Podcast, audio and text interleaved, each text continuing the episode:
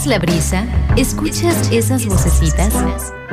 Adéntrate en el bosque, un programa de literatura infantil y juvenil, tu guía para descubrir historias donde podemos ser otros.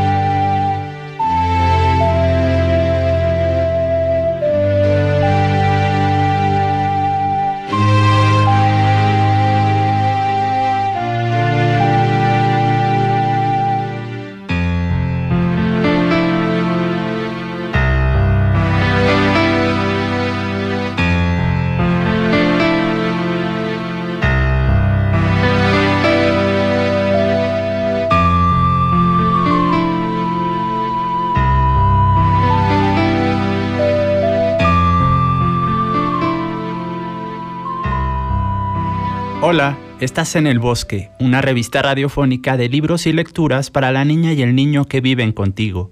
Hoy es la emisión 63. Durante los próximos minutos hablaremos de títulos con vínculos entre padres e hijos, entre ellos Malco y Papá, Phone Home y Mares de Invierno. También presentaremos un poco de El hombre que plantaba árboles. Con la lectura, otros mundos son posibles Sigue en sintonía del 105.9 Set Radio, donde Puebla se escucha.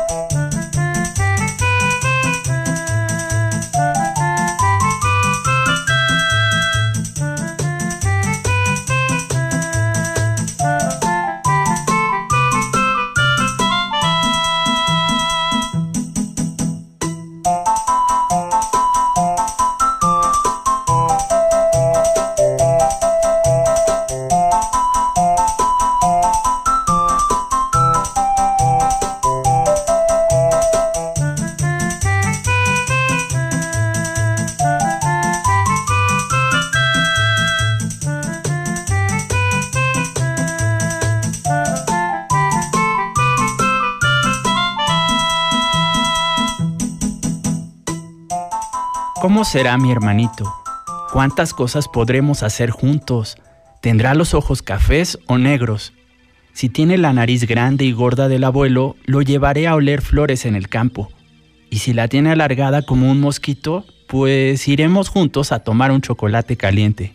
Quizás sea un niño gordito, como un luchador de sumo, o tal vez sea un campeón en matemáticas y me ayude a entender eso de la raíz cuadrada.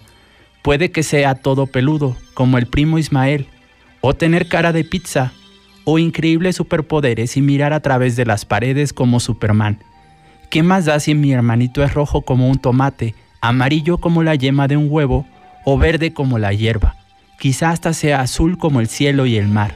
Por mí, mi hermanito puede venir de otra galaxia, de Júpiter o de Marte, tener 100 ojos de diferentes tamaños, 20 brazos y 4 patas, orejas de elefante africano o largas antenas de hormiga. Mi hermanito ya nació. Mamá y papá ya lo han traído a casa. Una nube se ha cruzado en la sonrisa de papá. Algunos dicen que nunca podrá ser jugador de fútbol, otros que no llegará a ser presidente y que no podrá tocar el piano, que nunca será paracaidista, ni podrá conducir un coche.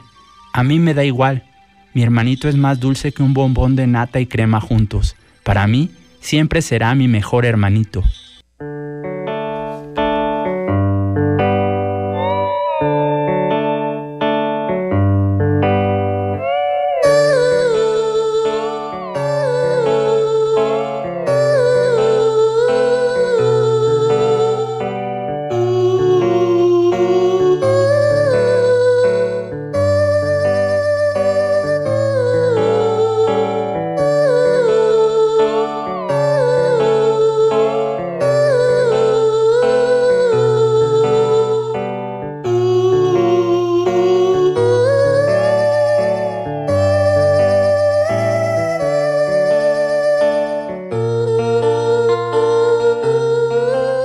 Recuerdo hace unos años haberle pedido al universo, al gran espíritu, o como quieran llamarlo, la oportunidad de experimentar el amor incondicional.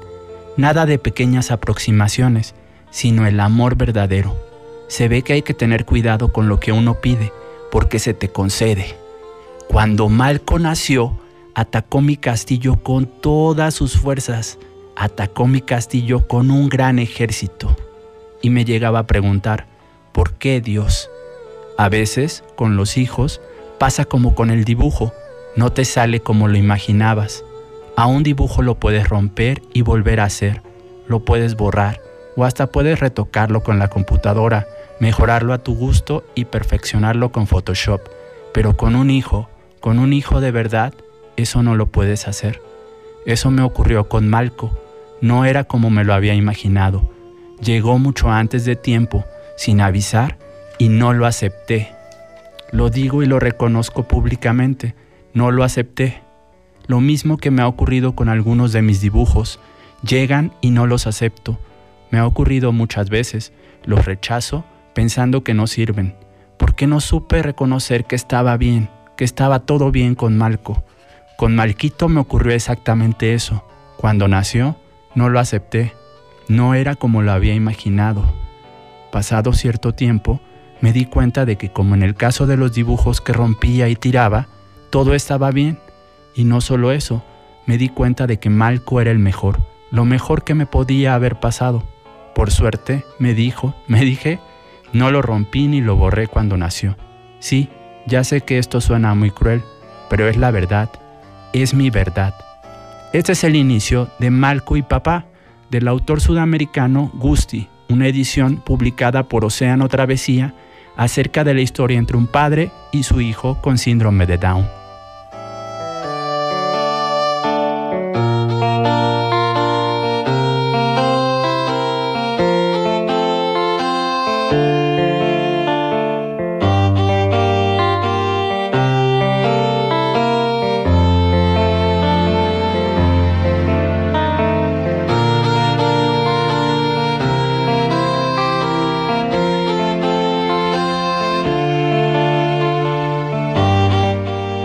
Es el síndrome de Down? Me preguntó mi hijo Teo con ocho añitos.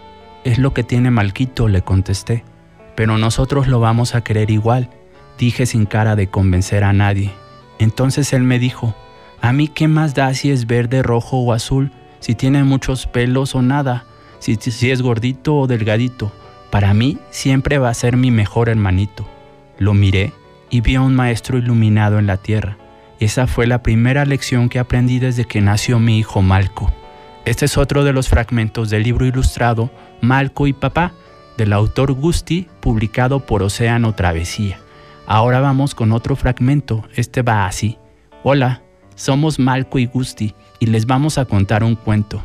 Había una vez un conejito, el conejito se llamaba Malco, pero un día se transformó en una morsa, con dientes muy grandes.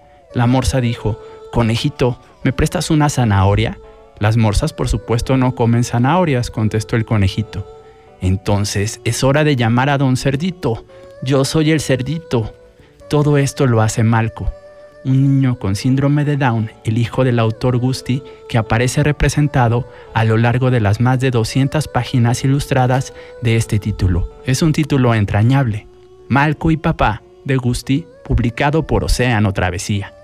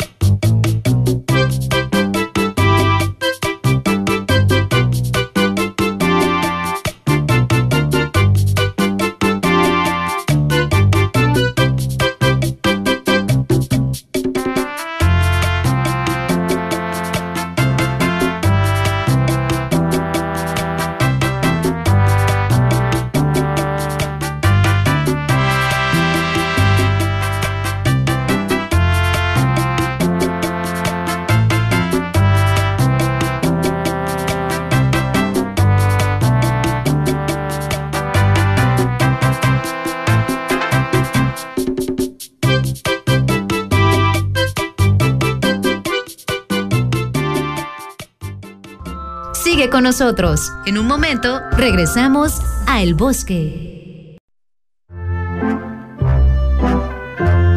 Estamos de vuelta para descubrir más historias en el bosque. Comunícate a los teléfonos 2222 7377 16, 2222 7377 17, 800 224 3000, 224 3000.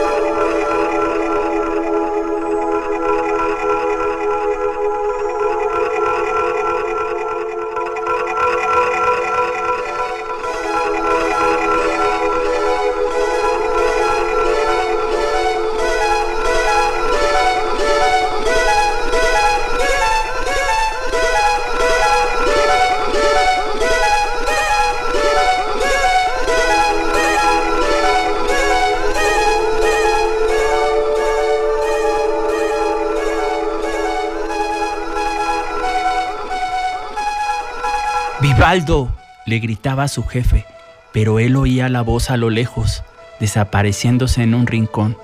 Así fue como mi abuela comenzó a relatarme la historia de Vivaldo Bonfim, mi padre. Él trabajaba en el Distrito 70 y vivía en un mundo tedioso, aburrido, plano, insoportable, lleno de papeles y toda la burocracia que se hace con la madera de los árboles. Era un mundo desprovisto de literatura. En ese momento, mi madre estaba embarazada de mí.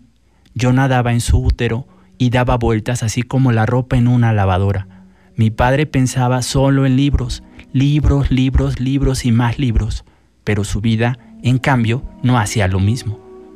Su vida pensaba en otras cosas y andaba distraída, hasta que él se vio obligado a conseguir trabajo. Muchas veces, a la vida no le interesa en absoluto lo que nos gusta. Sin embargo, mi padre llevaba libros, libros, libros, libros y más libros a la oficina tributaria donde trabajaba y los leía escondidas cada vez que podía. No era una costumbre ejemplar, pero era una fuerza más poderosa que él. Mi padre amaba la literatura por encima de todas las cosas. Siempre ocultaba un libro bajo modelos contables, informes de modificación de actividades y otros documentos de nombres ilustres. Leía con disimulo mientras fingía trabajar. No era una costumbre muy admirable, por supuesto, pero la verdad era que mi padre solamente pensaba en libros, en libros, libros, libros y más libros. Esto fue lo que mi abuela me contó, con sus pensamientos llenos de arrugas en la frente. Nunca conocí a mi padre. Cuando nací, él ya no andaba en este mundo. Este es el primer capítulo del título Los libros que devoraron a mi padre, del autor Afonso Cruz, con ilustraciones de Andrés Rodríguez. Está publicado por el sello editorial Panamericana.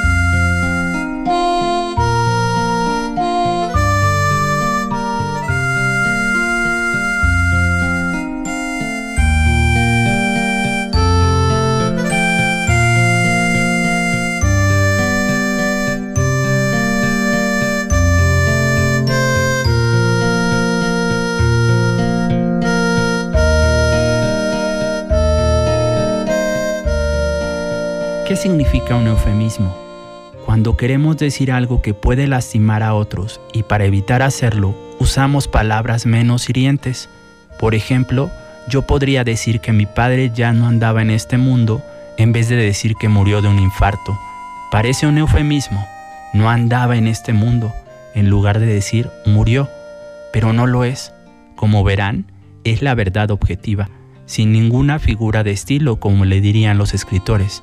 Una tarde, una tarde como tantas otras, mi padre leía un libro que mantenía debajo de una declaración fiscal para que su jefe no notara que no estaba trabajando. Esa fue la tarde en que él, que estaba tan inmerso, tan concentrado en la historia, se metió de plano en el libro, se perdió en la lectura. Cuando su jefe entró a la oficina, mi padre ya no estaba allí. En la mesa había unas declaraciones fiscales y un ejemplar de la isla del doctor Muro abierto en las últimas páginas. Julio, así era como se llamaba el jefe de mi padre, lo llamó por su nombre. Le gritó Vivaldo, Vivaldo varias veces, pero mi padre no apareció. Estaba metido de lleno en la literatura, estaba viviendo esa novela. Mi abuela dice que esto puede ocurrir cuando realmente nos concentramos en lo que leemos podemos meternos libro adentro como le ocurrió a mi padre. Es un proceso igual de simple que irnos de narices por un balcón, solo que menos peligroso, a pesar de que es una caída de varios pisos. Sí, porque la lectura tiene varios pisos. Gracias a mi abuela, supe que un tal Orígenes, por ejemplo, decía que existe una primera, una primera lectura, muy superficial, y otras más profundas. No me voy a extender en este punto. Basta saber que un buen libro debe tener más de una piel, debe ser un edificio de varios pisos. En la literatura, un solo piso resulta insuficiente. Funciona para la construcción civil, es cómodo para quien odia subir las escaleras, útil para quien no puede subirlas, pero la literatura necesita pisos que se acumulen uno encima del otro, escaleras y peldaños, letras por debajo, letras por encima. Este es el segundo capítulo de los libros que devoraron a mi padre, del autor Afonso Cruz, con ilustraciones de Andrés Rodríguez, publicado por Editorial Panamericana.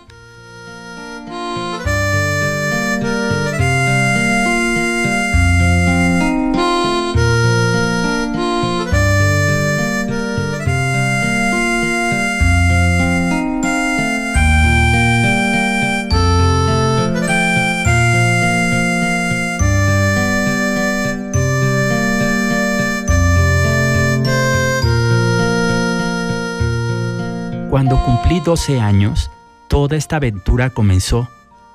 Hubo una fiesta para celebrarme, como tantas otras que he tenido. Me vi con toda la familia, primos, tíos, tías y algunos amigos y vecinos. Comimos pastel y cantamos el feliz cumpleaños. Todo normal.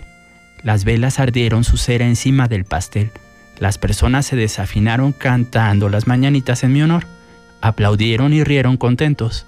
Soplé las velas y las apagué con el peso del aire y de los 12 años que ya llevaba encima.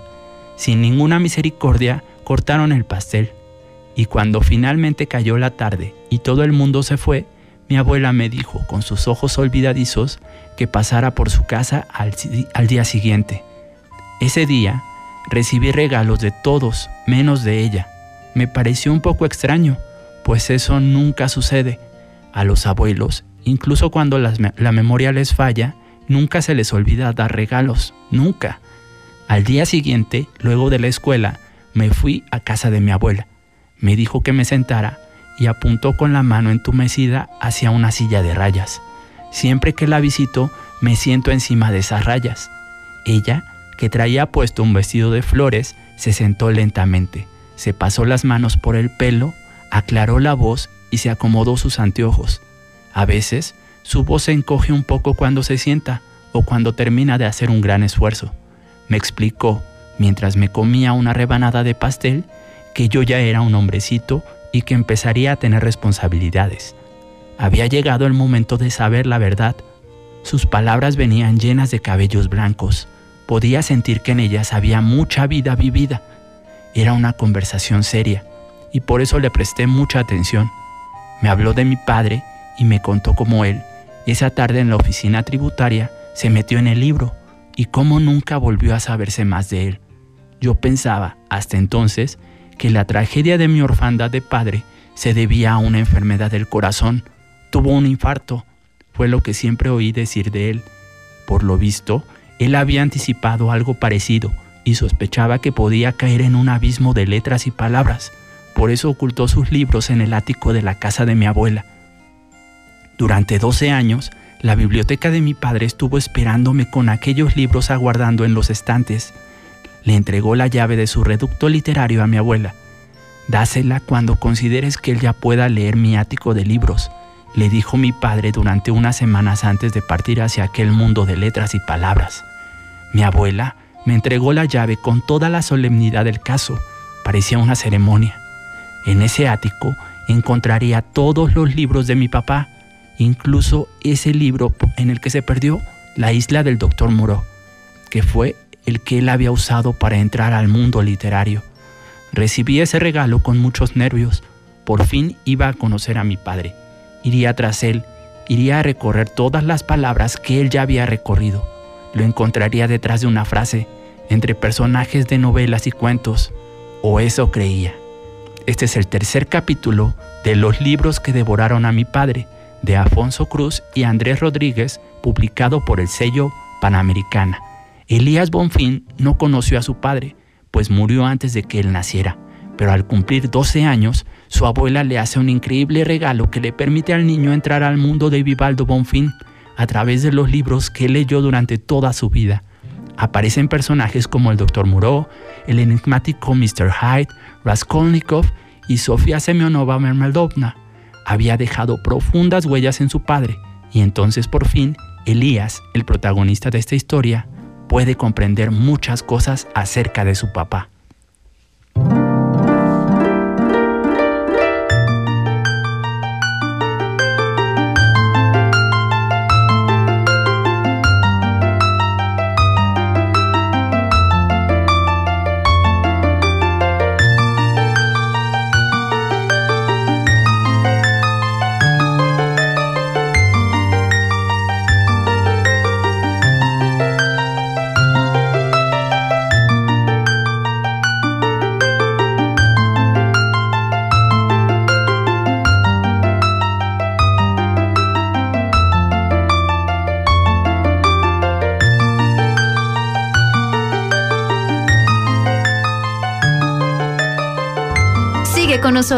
En un momento regresamos a El Bosque.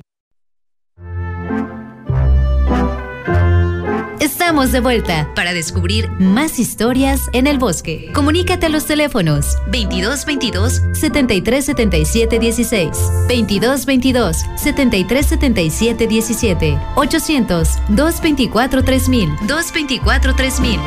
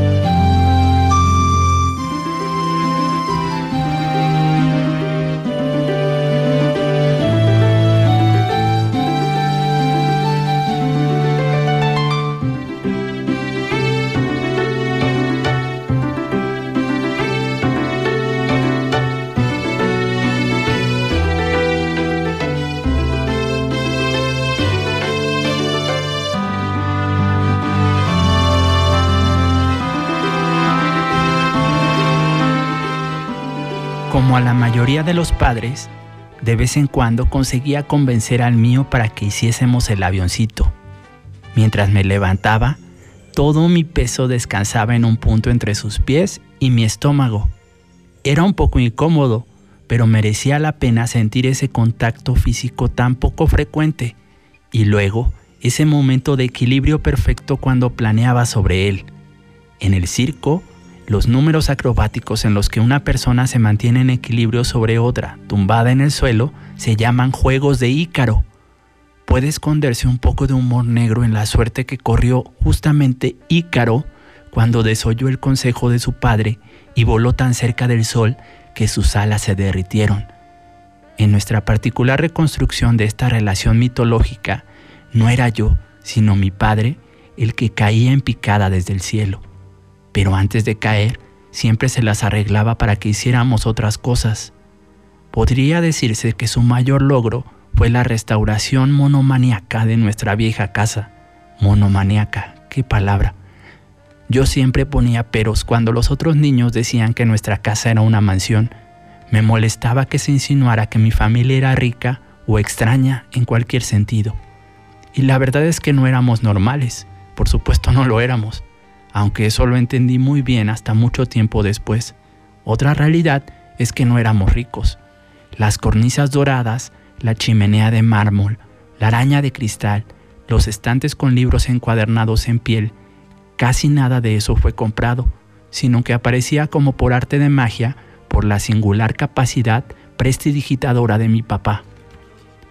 Mi papá podía convertir la basura en oro, literalmente podía transformar toda una habitación con un simple gesto sin importancia. Podía diseñar todo un interior de época a partir de cosas halladas en la basura. Era lo que se llamaba un alquimista de la apariencia, un erudito de la imagen externa, un dédalo de la decoración. Porque si mi padre era Ícaro, también era Dédalo, ese hábil artesano, ese científico loco que construyó las alas para su hijo y diseñó el famoso laberinto, y que no respondía a las leyes de la sociedad, sino a las leyes de su propia destreza. La restauración histórica de edificios no era un trabajo para él, era su pasión, y digo pasión en todos los sentidos de esa palabra.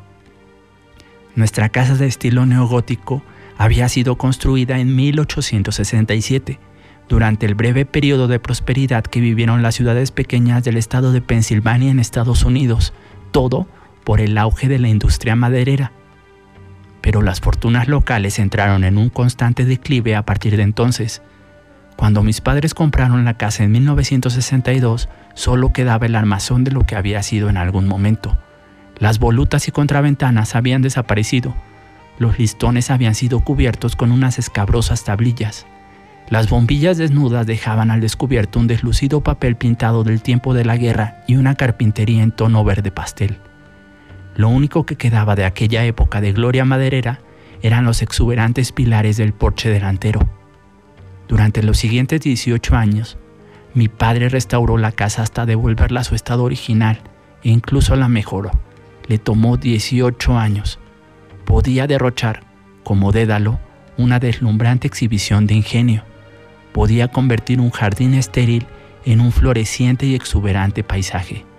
Era capaz de manipular losas de media tonelada de peso y las más finas y delicadas láminas de pan de oro. Podría haber sido una historia romántica como la de la película Qué bello es vivir, cuando Jimmy Stewart y Donna Reed arreglan una vieja casa y forman una familia. Pero en la película que Jimmy Stewart llegara a la casa de, de noche y empezara a gritar a todo el mundo, era algo fuera de lo normal. Como a Dédalo, el costo humano de sus proyectos le resultaba indiferente. Mi papá, por ejemplo, no dudó en traicionar, en traicionar alegremente al rey cuando la reina le pidió que le hiciera un disfraz de vaca para seducir al toro blanco.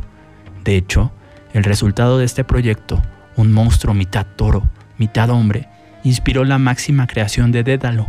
Creó el laberinto del Minotauro, un laberinto de pasadizos y habitaciones interminables, donde mancebos y doncellas eran abandonados a su suerte y de donde escapar resultaba imposible.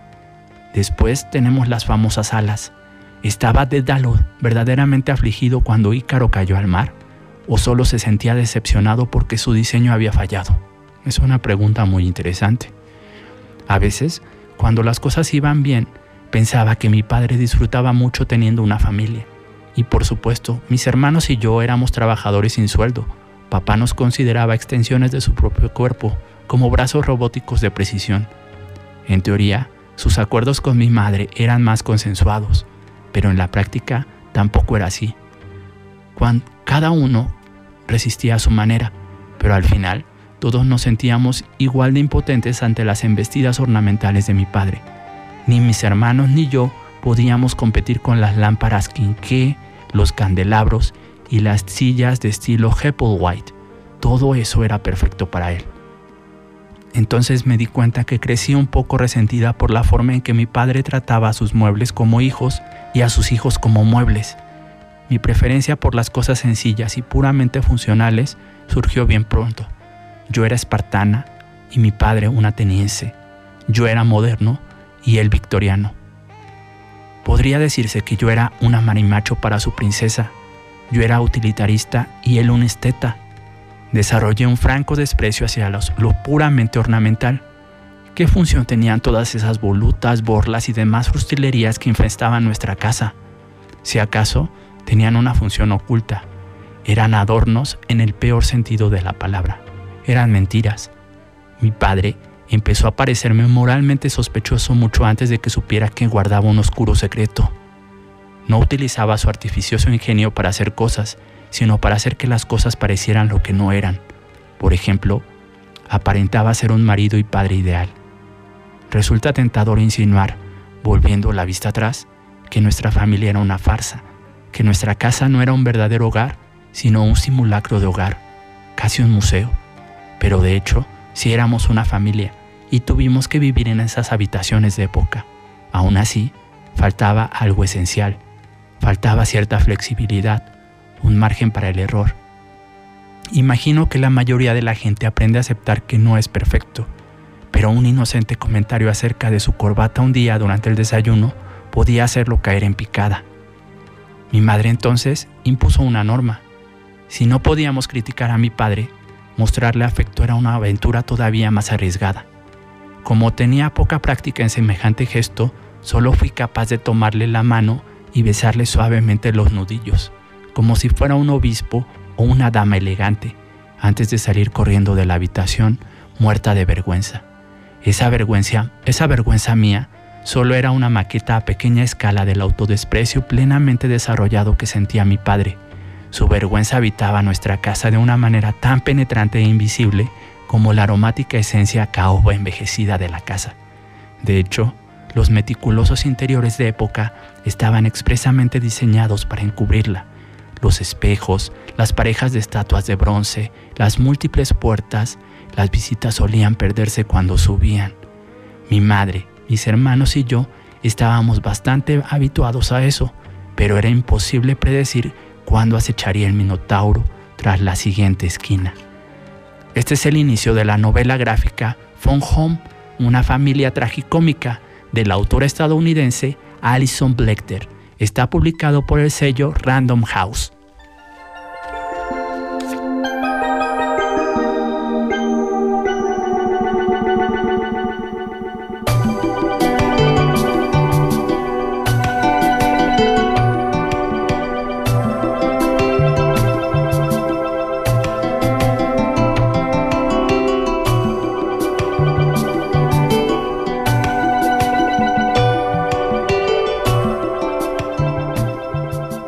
Padre de Allison es un profesor de inglés obsesionado por restaurar con antigüedades su casa victoriana. En sintonía con la frialdad de su entorno, es un padre distante y tiránico que mantiene muchos secretos. A través de la narrativa gráfica, cómica y desoladora, nos acercamos a los complejos de Allison, la protagonista de Fun Home, una familia tragicómica, que lucha en soledad por encontrar su lugar en el mundo y redimir su precaria relación familiar. Phone Home, una familia tragicómica de Alison Bechdel, está publicado por el sello Random House.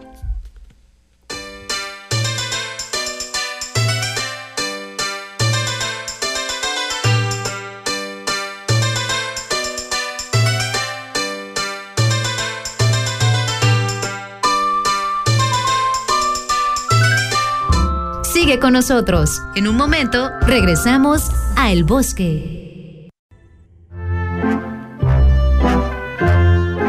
Estamos de vuelta para descubrir más historias en el bosque. Comunícate a los teléfonos 2222 7377 16, 2222 7377 17, 800 224 3000, 224 3000.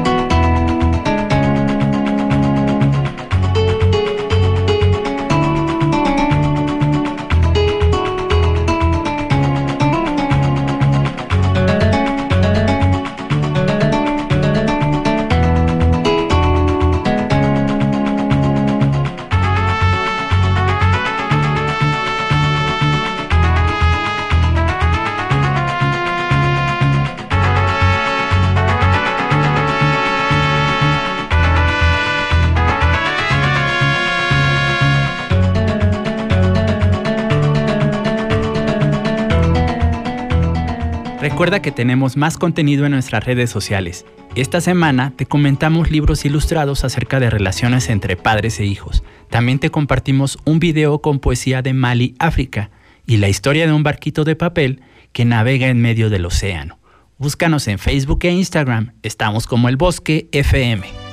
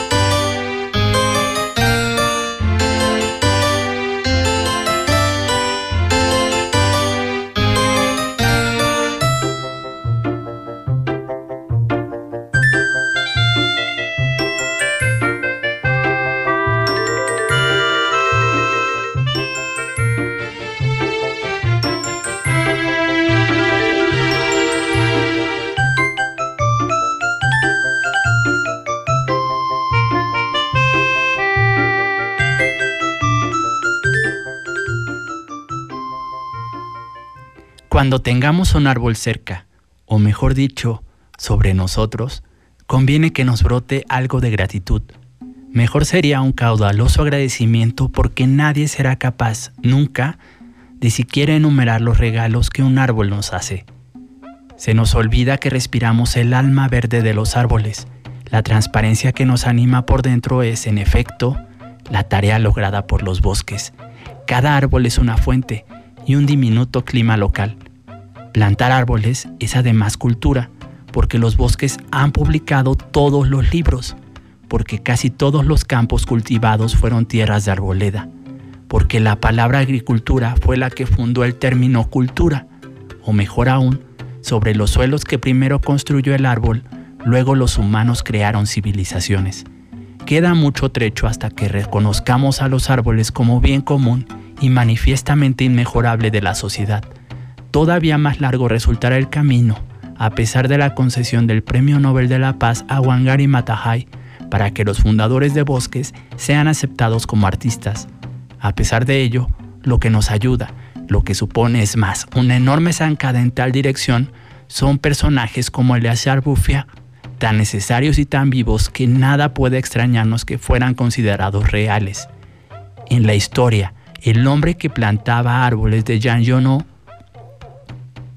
hay muchas encarnaciones y muchos predecesores de las historias que les estamos comentando. Este libro no solo es una delicia literaria, sino también pedagogía activa. Me gustaría señalar un último y acaso más crucial asomo a las consecuencias que se propagan a partir de la plantación de árboles, de la creación de bosques en un punto, porque un árbol en pie es vivo y como siempre, con sus enormes brazos abiertos, es equivalente a un fármaco prodigioso. El bosque puede sanar, si lo recuperamos en las proporciones ilusionadamente imaginadas por el escritor Jan Jono. El cambio climático, el avance de los desiertos y la erosión, el desmoronamiento de la multiplicidad vital, la escasez de agua y combustible, así como la creciente fealdad del paisaje. Poco o nada tienen tantas consecuencias favorables para todos, sin excepción, que ser como el hombre que plantaba árboles, porque si algún día conseguimos un bosque de bosques, también habremos logrado una humanidad más humana. El hombre que plantaba árboles de Jean Genot está publicado por Ediciones Duomo.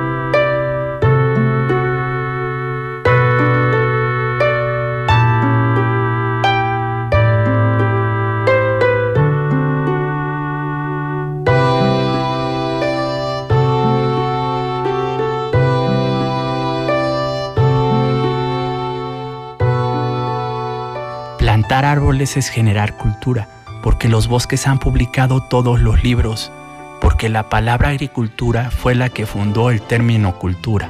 El hombre que plantaba árboles de Jean Jono, publicado por el sello Duomo Ediciones. Recuerda que puedes volver a escuchar este programa a la hora que quieras y en el dispositivo que prefieras por medio del podcast. Búscanos en Spotify, Mixcloud, Apple, Anchor y Google como El Bosque FM.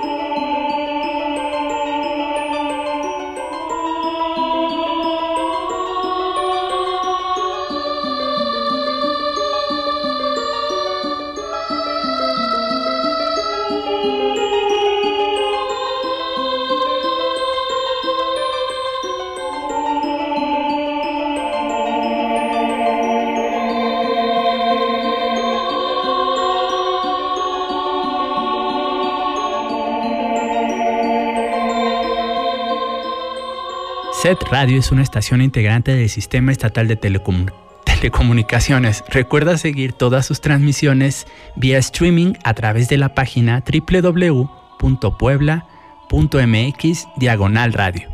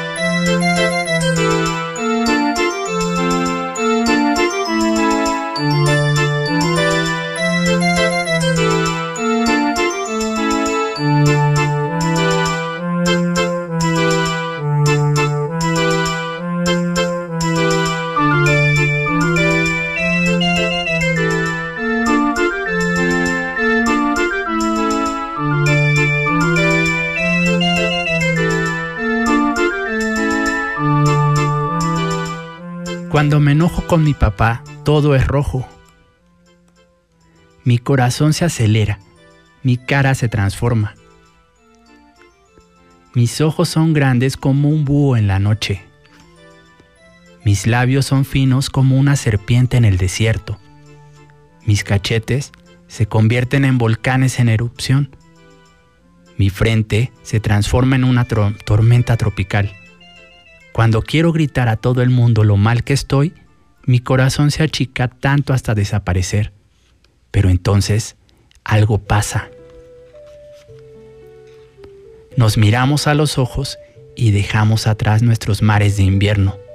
Esta es la historia Mares de invierno de Francesca Masai sobre un padre y su hijo. ¿Qué pasa por la mente de un niño cuando se enoja con su papá? El protagonista de esta historia está aprendiendo a reconocer una serie de emociones y sentimientos que surgen de su corazón, se reflejan en sus labios, explotan en sus mejillas y en todo su cuerpo cuando se enoja con su padre.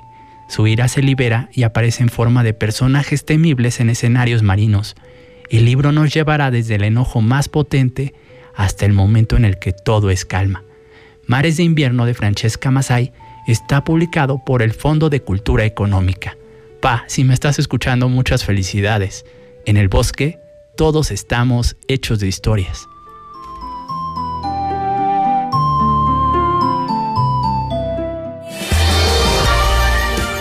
Recuerden, guardabosques, nos volveremos a escuchar el próximo sábado. El próximo sábado. De 10 a 11 de la mañana en Puebla FM, la radio de Puebla. La radio de Puebla.